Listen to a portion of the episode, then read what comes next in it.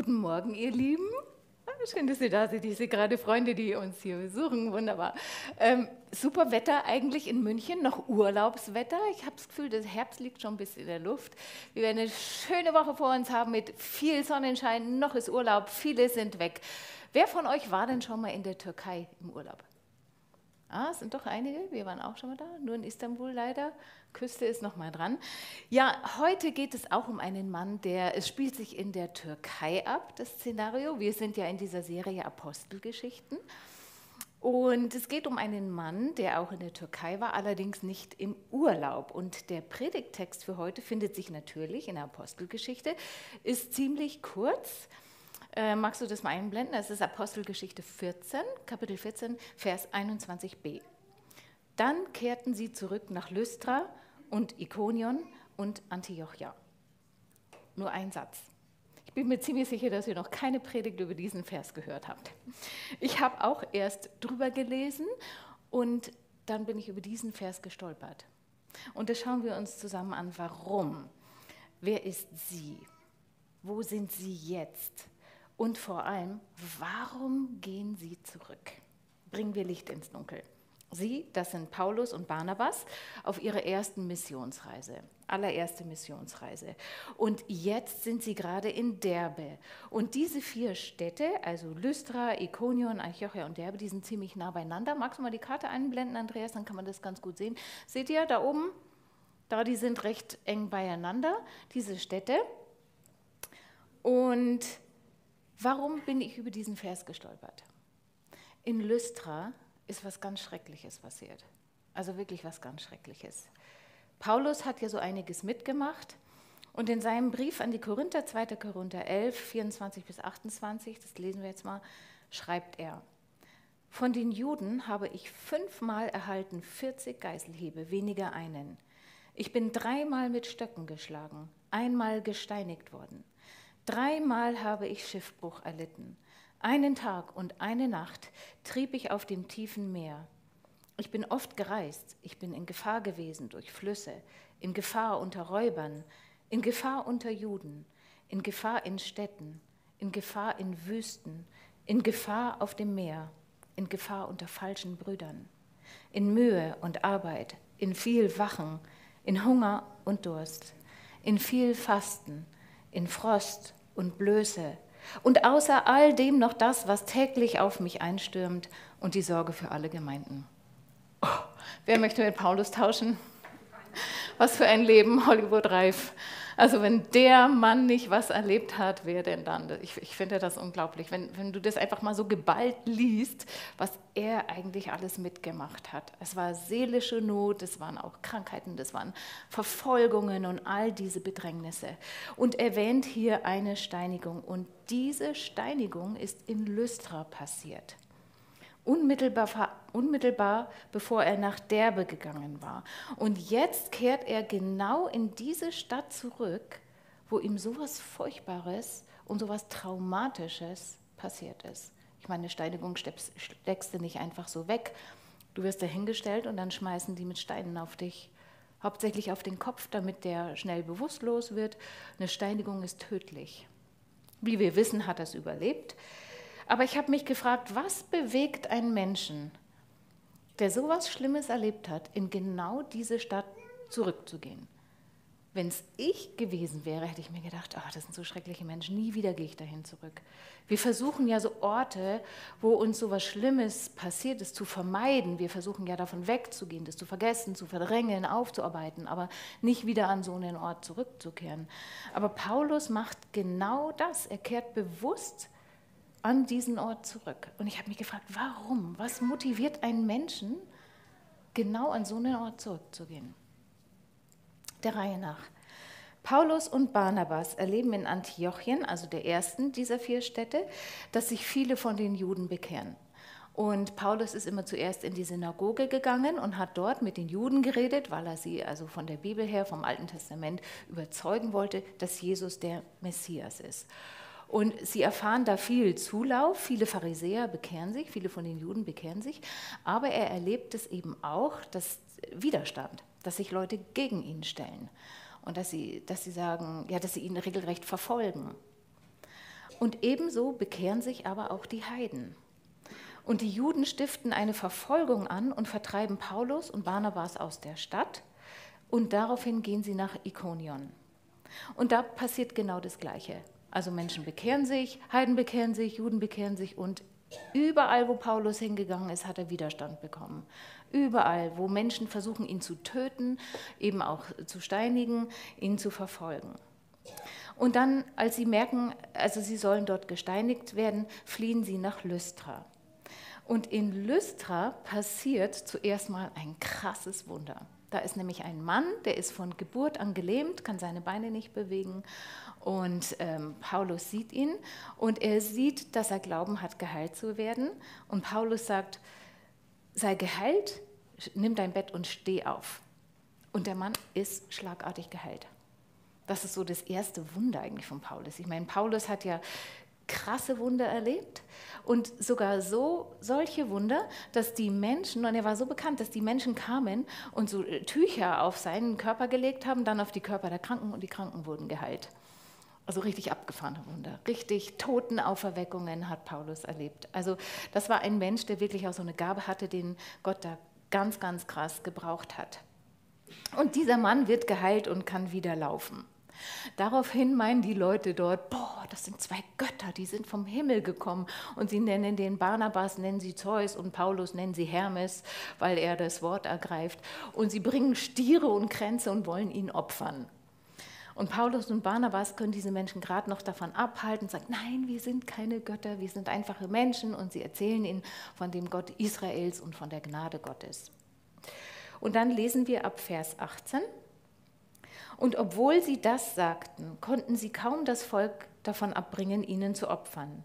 Es kamen aber von Antiochia und Ikonion Juden dorthin, also das, die Städte, wo sie schon vorher waren und die sie verfolgen wollten, und überredeten das Volk und steinigten Paulus und schleiften ihn zur Stadt hinaus und meinten, er wäre gestorben.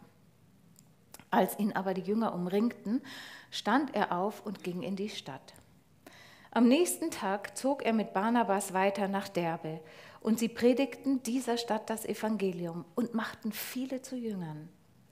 Dann kehrten sie zurück nach Lystra und Ikonion und Antiochia, unser Predigtext, stärkten die Seelen der Jünger und ermahnten sie, im Glauben zu bleiben und sagten, wir müssen durch viele Bedrängnisse in das Reich Gottes eingehen. Jetzt haben wir den ganzen Zusammenhang, jetzt wissen wir, was da passiert ist. Und in diesem Text steht auch, warum sind sie zurückgegangen? Sie stärkten die Seelen der Jünger und ermahnten sie, im Glauben zu bleiben und sagten, wir müssen durch viele Bedrängnisse in das Reich Gottes gehen. Also ich finde das schon krass, ein Mann, der seinen Hass und seine Angst überwunden hat, dem die Menschen dort in den Städten, die sich gerade bekehrt haben, so wichtig sind, dass er nochmal an diesen Ort der Steinigung zurückgeht und die Jünger stärken will. Es sind die Menschen, die gerade zum Glauben gekommen sind, für die er sich verantwortlich fühlt. Erst die Juden und später dann auch die Heiden. Der Paulus war ein Intellektueller. Ein Pharisäer hat bei Gamaliel, einer der führenden Theologen der damaligen Zeit, studiert. Er war auch ein Zeltmacher. Alle Pharisäer hatten auch einen Beruf. Und wahrscheinlich war er verheiratet, wie bei den Pharisäern üblich. Er erwähnt später aber nicht mehr seine Frau. Und er war ein Eiferer, ein Eiferer für Gott, ein Fanatiker, ein, einer, der wirklich 100% für Gott leben will, der wirklich sein ganzes Leben Gott gege gegeben hat. Und jetzt kommt diese Sekte diese Christen. Und er kämpft gegen diese Christen, weil er zutiefst davon überzeugt ist, das ist falsch. Und er sorgt dafür, dass Anhänger dieser Sekte ins Gefängnis geworfen und getötet werden. Und er meint, er tut was Gutes. Er meint, es ist das Richtige, was Gott von ihm will. Wie lebt ein Mensch mit so einer Schuld? Hat ihn das sein Leben lang belastet? Konnte er das aufarbeiten? Gnade, Begnadigung erleben? Und dann dieses krasse Bekehrungserlebnis, wo Jesus ihm erscheint auf dem Weg nach Damaskus. Wir haben das auch in, in dieser Serie auch ähm, erwähnt. Und dann ist er drei Tage lang blind, weiß er auch nicht, ob er jetzt für den Rest seines Lebens blind sein muss und wird dann schlagartig geheilt. Und sein Leben ist ein anderes, ein komplett anderes.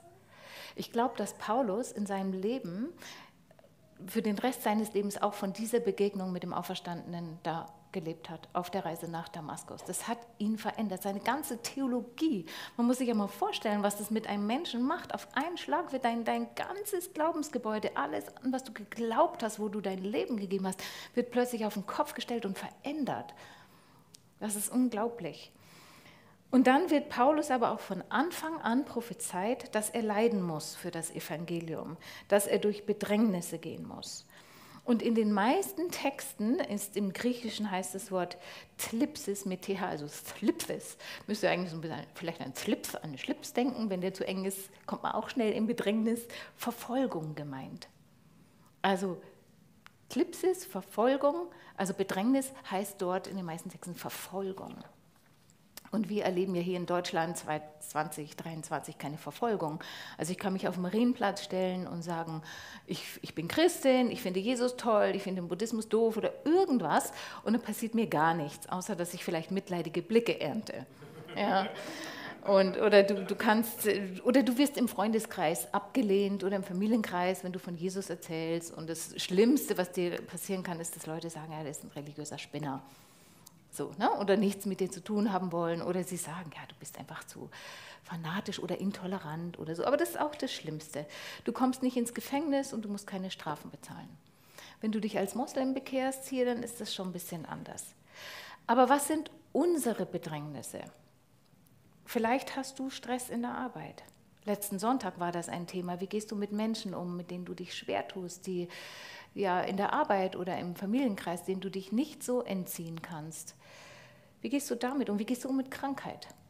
Wenn du so oft schon gebetet hast und es wird nicht besser, wird dir nicht jeder geheilt. Ich denke, dass das zunimmt, auch es wird immer mehr zunehmen, aber was ist, wenn du krank bist und du wirst eben nicht geheilt? Wie gehst du damit um? Das ist eine Bedrängnis oder Ängste oder Nöte, finanzielle Schwierigkeiten, Zwänge, Herausforderungen, Sorgen, Sorgen mit einem Kind pflegebedürftige Eltern. Das Leben ist ja nicht immer super. Es gibt ja auch herausfordernde Zeiten und die hat, hat jeder. Und meistens ist das ja so, wenn du in einem Tal bist, da ist der Boden am fruchtbarsten, nicht oben auf dem Berg. Im Tal wächst das Gemüse. Und wie ging Paulus damit um? Was hat ihn motiviert, weiterzumachen? Wir sind ja immer noch auf der Spur. Schauen wir mal in Römerbrief, Kapitel 5, 3 bis 4. Da schreibt Paulus, wir rühmen uns der Bedrängnisse, weil wir wissen, dass Bedrängnis Geduld bringt. Geduld aber Bewährung. Bewährung aber Hoffnung. Hoffnung aber lässt uns nicht zu Schanden werden, denn die Liebe Gottes ist ausgegossen in unsere Herzen durch den Heiligen Geist, der uns gegeben ist. Und da ist die Quelle der Kraft. Am Ende dieser langen Kette. Bedrängnis bewirkt Geduld. Geduld bewirkt Bewährung und Bewährung bewirkt Hoffnung. Da ist sie wieder die Hoffnung von der Losung, was du vorgelesen hast, André. Diese Hoffnung. Hoffnung auf was? Dass wir eines Tages mit Jesus im Himmel sind? Ja, sind wir.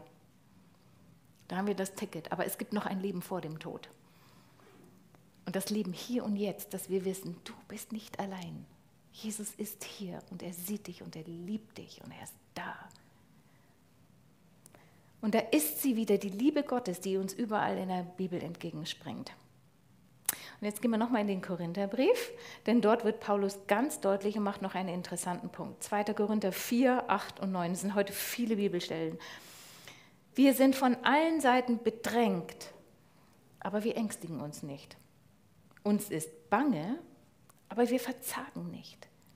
Wir leiden Verfolgung, aber wir werden nicht verlassen. Wir werden unterdrückt, aber wir kommen nicht um. Was für eine Zusage, was für ein Statement von einem Mann, der das alles, also mehr als normal erlebt hat. Ich finde das toll, dass er so eine Aussage macht und sagen kann, hey, wir werden nicht, ich weiß, ich werde ihn nicht verlassen. Das ist ja wirklich kein Leben, was du dir wünschst. So, also mit Schiffbruch und äh, ständig verprügelt und ständig Anfeindungen, ständig Verfolgungen. Das ist nicht ein schönes Leben, wie wir es haben. So, wir haben, uns geht's gut, wir haben ein Dach über dem Kopf, wir sind finanziell abgesichert. Das war er alles nicht. Und dann immer Anfeindungen und Sorgen. Und dann zu sagen, wir verzagen nicht. Wir werden nicht verlassen. Wir kommen nicht um. Und ich glaube, das ist eine krasse Zusage. Egal, was uns im Leben passiert oder was noch kommt, wir werden nicht verlassen. In aller Bedrängnis, wir kommen nicht um, weil der, der in uns wohnt, stärker ist als der, der uns etwas antun will. Und dann redet er davon, dass die Trübsal ja nur zeitlich begrenzt ist und darüber eine gewisse Herrlichkeit steht. Er fährt fort, von der Sehnsucht nach der himmlischen Heimat zu reden und ähm, wie die Liebe Christi ihn drängt, ein Botschafter zu sein. Und das hat mich auch fasziniert. Wisst ihr, nach der Steinigung in Lystra hätte er sich auch hinsetzen können und jammern und weinen und sagen, Gott, das, das mache ich jetzt nicht mehr mit, jetzt reicht's. Und diese Menschen kann ich nicht lieben. Hätte er auch sagen können. Und auf sich schauen. So würde ich das, glaube ich, machen. Aber nein, er schaut nicht auf sich. Seine Botschaft ist es, die Seelen der Jünger zu stärken. Und darum geht er zurück.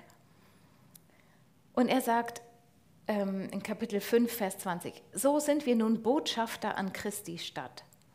Denn Gott ermahnt durch uns. So bitten wir nun an Christi Stadt, lasst euch versöhnen mit Gott. Paulus macht weiter, weil er einen Auftrag und eine Botschaft hat. Und in all diesen Bedrängnissen jammert er nicht, sondern er geht hin und dient den anderen. Und ich denke mir so oft, ähm, all das, was uns passiert, ja, an Bedrängnissen, hat auch den Sinn, uns stärker zu machen, unseren Charakter zu bilden und es dient uns auch, ähm, anderen Menschen von Jesus zu erzählen. Weil durch den ganzen Mist, den ich verbockt habe oder durchgegangen bin, habe ich gelernt und ich kann anderen davon weitererzählen und was weitergeben. Und Paulus ist getrieben, den Menschen die freimachende Botschaft von Jesus zu bringen. Jesus, der frei macht von Sünde. Und hier ist ja keiner von uns, der nicht gesündigt hat. Keiner. Und ist es nicht so, dass wenn wir Buße getan haben und erlebt haben, ach, diese Last ist weg, es macht uns frei, ist es nicht was Wunderbares? Ist es nicht was Wunderbares zu erleben, wie Gott uns wiederherstellt? Ist es nicht wunderbar zu erleben, wie Gott Beziehungen wiederherstellen kann? Und ist es nicht auch heilsam zu sehen, okay, ich habe einen Fehler gemacht und Gott hilft mir, jemanden zu haben, an den du dich wenden kannst, zu sagen, Gott, ich habe da wirklich missgebaut, es tut mir leid, bitte hilf mir, mich zu verändern. Dass Gott Dinge wieder bereinigt und du kannst wieder aufrecht vor Gott stehen und sagen, ja, ich bin geliebt, du musst dich nicht verdammen, weil Jesus ist für dich verdammt worden. Und Selbstverdammnis hat keinen Platz in deinem Leben. Ist das nicht was Wunderbares, was frei macht? Ein Jesus zu verkünden, der frei macht von Zwängen und von Gebundenheit. Und ich weiß, was das bedeutet. Ich hatte als junge Frau eine Essstörung. Ich weiß nicht, ob ich noch leben würde. Aber Gott hat mich frei gemacht, hat mich so rausgeholt. Und ich kann anderen davon erzählen. Leute, die Gebundenheiten haben, Zwänge haben. Du, Jesus kann dich frei machen. Ein Jesus, der unsere Seele heil macht. Von Trauer, von Verlust. Egal was. Ein Jesus, der, der uns heilt, der uns körperlich heilt. Ich habe das zweimal erlebt, dass Jesus mich körperlich geheilt hat. Einmal von Migräne, jemand hat für mich gebetet und zack, das war weg. Und ich hatte richtig, richtig schlimme Migräne. Dann hatte ich einmal richtig schlimme, ich hatte schon OP-Termin mit dem Knie und durch Gebet weg, weg. Kann alles machen, juhu. Also, wir haben das hier auch erlebt. Ein Gott, der heilt, der körperlich heilt. Und ein Jesus, der aus Liebe zu uns gelitten hat und gestorben ist. Lasst euch versöhnen mit Gott. Was für eine Botschaft. Und nicht nur Paulus war ein Botschafter, wir sind die Botschafter an Christi Stadt. Wenn die Welt es nicht von uns hört, liebe Vineyard, nicht nur die Vineyard, sondern von uns Christen, dann hören sie es nicht. Dann hören sie es nicht. Wenn wir nicht rausgehen und den Menschen das erzählen, von wem sollen sie das hören? Und es ist eine Botschaft, die dürfen wir nicht für uns so behalten, weil sie so gewaltig ist und so wunderbar und so schön. Wir dürfen da nicht müde werden, egal in welchen Bedrängnissen wir stecken. Unsere Bedrängnisse sind so klein. Und wir haben den, der uns hilft. Und wir haben den, der uns raushilft. Aber diese Botschaft ist so wunderbar und kann Menschen helfen. Im Pellacher Herz, wo ich arbeite, begegne ich vielen Menschen in Not. Vielen. Ich habe angefangen, eine Frau zu besuchen, eine Dame, eine, eine ganz tolle Frau. Die ist 80 und ähm, hat jetzt Lungenkrebs. Sie hat sich entschieden, keine Therapie zu machen. Und sie war neulich im Krankenhaus und wurde gebeten nach einer Telefonnummer, falls sie ins Krankenhaus muss, falls es schlimmer wird. Sie hat auch ganz schlimm Diabetes. Äh, ihre Augen werden schlechter, sie erblindet. Und ähm, wurde gefragt nach einer Telefonnummer, ähm, falls sie ins Krankenhaus muss. Und sie hatte niemanden. Niemanden. Es gibt Leute da draußen, die haben niemanden. Wie traurig ist es? Also keine Verwandte, drei Freunde hat sie vom, von einem Tierschutzverein. Aber ja, für diese Frau möchte ich eine Freundin sein. Und ich habe sie gebeten, dass sie dann meine Telefonnummer angibt. Was nehme ich mit? Wie können wir in Bedrängnis weitermachen? Erstens, wisse, dass Gott dich unendlich liebt. Und ja, Jesus liebt dich, das gibt es als Autosticker, aber weiß das, das ist das Wichtigste, das Wichtigste, was wir im Leben wissen und annehmen können. Weiß, dass Jesus dich liebt. Du bist nicht allein. Dafür ist Gemeinde da, dass wir einander tragen und helfen und unterstützen und, und füreinander da sind. Gott gibt dir Trost und Kraft durch den Heiligen Geist. Und gewöhnt euch doch an, jeden Morgen, bevor ihr aufsteht, einfach, Heiliger Geist, komm, erfüll mich in diesen Tag, zeig mir, was du vorhast, zeig mir, für wen ich ein Segen sein kann, hilf mir, Heiliger Geist, komm. Bald haben wir eine Konferenz, wenn ihr den Heiligen Geist mal so richtig erleben wollt und baden wollt. Das ist eine gute Zeit. Kannst du natürlich auch zu Hause, bei dir im Wohnzimmer. Aber so eine Konferenz ist immer eine gute Zeit, gemeinsam den Heiligen Geist zu erleben. Das wird Anfang Oktober sein, das erste Oktoberwochenende. Viertens, halte an deinem Auftrag fest, ein Botschafter zu sein. Mit Worten, mit Taten, mit Gebet. Dass Leute, wissen Leute in deinem Umfeld, dass du Christ bist. Bei André zum Beispiel in der Arbeit, da wissen die das. Und ein Mitarbeiter, der hatte ein, ein schlimmes Familienunglück erlebt. Und er hat André angerufen, weil er weiß, der ist Christ.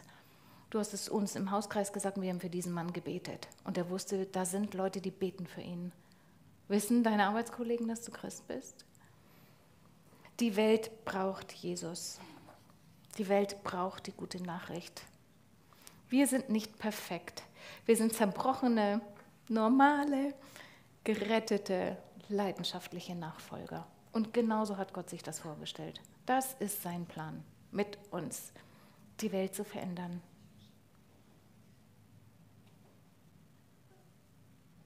Steht doch auf, ich möchte beten, dass Gott uns den Mut gibt, in schwierigen Situationen nicht auszuweichen. Heiliger Geist, ich bitte dich, dass du jetzt kommst, dass du erstmal die Leute jetzt im Livestream, die jetzt zuschauen oder später oder die hier sind, die in Bedrängnis sind, die Bedrängnis erleben in der Familie oder am Arbeitsplatz oder körperlich oder seelisch, die jetzt irgendwie schwierige Situationen haben oder finanziell, die da herausgefordert sind. Ich bitte dich, dass du kommst, Herr, dass du ihnen begegnest, dass du sie jetzt in deine Arme nimmst, Herr, und zeigst, wie lieb du sie hast und sie nicht verlässt. Herr, wir stellen uns auf diese Zusage, du verlässt uns nicht. Du bist bei uns, du stärkst uns und du stützt uns. Du bist unser Retter. Du bist gestorben und Heiliger Geist, du lebst in uns. Wir sind nicht verwaist, du lebst in uns. Komm jetzt, Heiliger Geist, erfüll du uns mit deiner Gegenwart. Ich danke dir für diese Zusage. Und du darfst es jetzt für dich annehmen, dass der Vater da ist, dass er dich nicht verlässt, dass er deine Schwierigkeiten sieht und dass er zu deiner Rettung kommt. Herr, und da wo Selbstverdammnis im Raum ist, Herr, da bitte ich dich, dass du das auch wegnimmst und dass du jetzt Freiheit schenkst und Reinheit schenkst, Herr. Jesus. Und Herr, ich bitte dich, dass du uns anrührst, da wo wir lau geworden sind, wo wir müde geworden sind, Herr. Dass du das wegnimmst, dass du uns wieder neu füllst mit Leidenschaft für dich. Jesus, du bist da wirklich verreckt und verblutet am Kreuz für uns. Vater, schenk uns wieder neu die Leidenschaft für dein Reich, neu die Liebe zu Menschen, wo uns es gleichgültig geworden ist. Hilf uns, gib uns offene Augen und Ohren, Nöte zu sehen und darauf zu reagieren. Gib uns Mut zu fragen, du darf ich eben für dich beten. Lass uns es sehen, wie Menschen in dein Reich kommen, wie Menschen befreit werden und fröhliche Nachfolger werden, Herr. Gib uns also eine Fruchtbarkeit, dass alles, wo wir, wo wir hingehen, dass es anfängt, um uns herum zu blühen und dass wir Leben weitergeben können, das Leben, was nur du schenken kannst. Und vergib uns, Jesus, da, wo wir da einfach lasch geworden sind oder Angst hatten oder Furcht, weil Menschenfurcht einfach so groß war. Vergib mir dafür, Herr. Und ich bitte dich, dass du uns neu füllst mit dieser Leidenschaft. Danke, dass du das tust jetzt, Heiliger Geist.